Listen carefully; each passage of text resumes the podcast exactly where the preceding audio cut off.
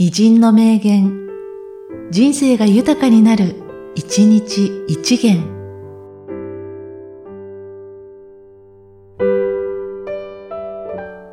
9月12日、豊田英治。物の値段はお客様が決める。利益はコストの削減で決まる。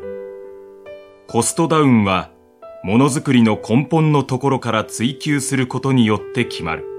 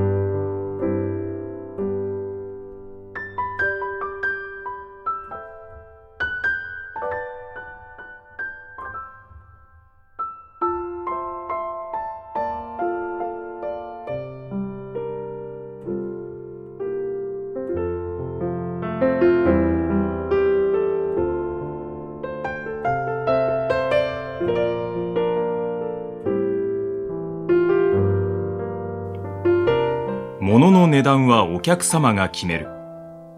利益はコストの削減で決まる。コストダウンはものづくりの根本のところから追求することによって決まる。